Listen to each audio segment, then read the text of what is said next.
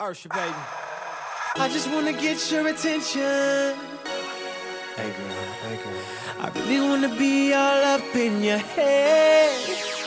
Yeah, cause what I got, you gon' wanna get some. Uh, yeah, but girl, that's only. 大家好，我是佳佳， And I'm Nana. 欢迎收听家里家外。 Welcome to Jelly Jab Y. 今天我们跟大家聊一聊容易犯错的词，系列一人。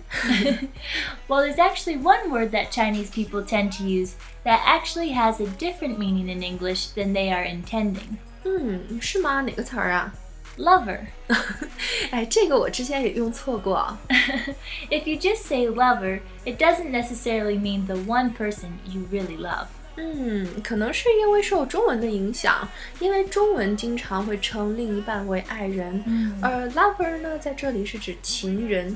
哎，那爱人应该用哪个词更恰当呢？Well, it depends on the couple, but you could say something like my love. For example, you make me want to be a better woman, my love. 啊，爱人就是用 love 就可以了，不是 lover。其实就直接说 husband、wife 或者是 fiance，未婚妻、未婚夫就好了嘛。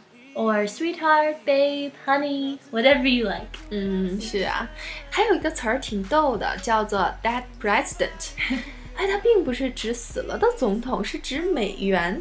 Yeah, because many bills have pictures of the presidents on them to show their respect. 嗯，是的。哎，我发现一个奇怪的现象，就是中国会把主席印在面值比较大的纸币上面，而美国呢，一般喜欢印在面值较小的纸币或者硬币上面。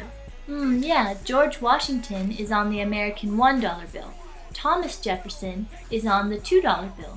And Abraham Lincoln is on the $5 bill. 啊，哎，不过换个角度说，面值最小的也是发行量最大的， 这个设计似乎也是合道理的。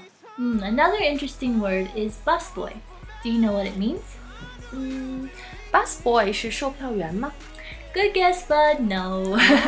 the position is lower than a waiter or waitress. Busboys mop the floor, clean the tables, and wash dishes.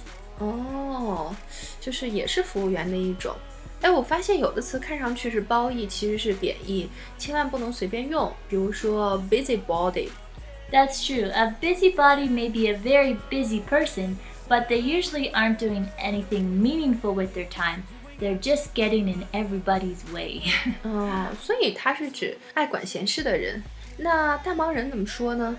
well, you could say she is very busy, or he is always busy with something. The meaning is that they have very little free time. 嗯，好了，那今天的节目就到这里，喜欢就关注家里家外吧。 See you next time. Poke it on now, poke it out right there. I'ma fall back, let you work that chair. Do the damn thing all I want.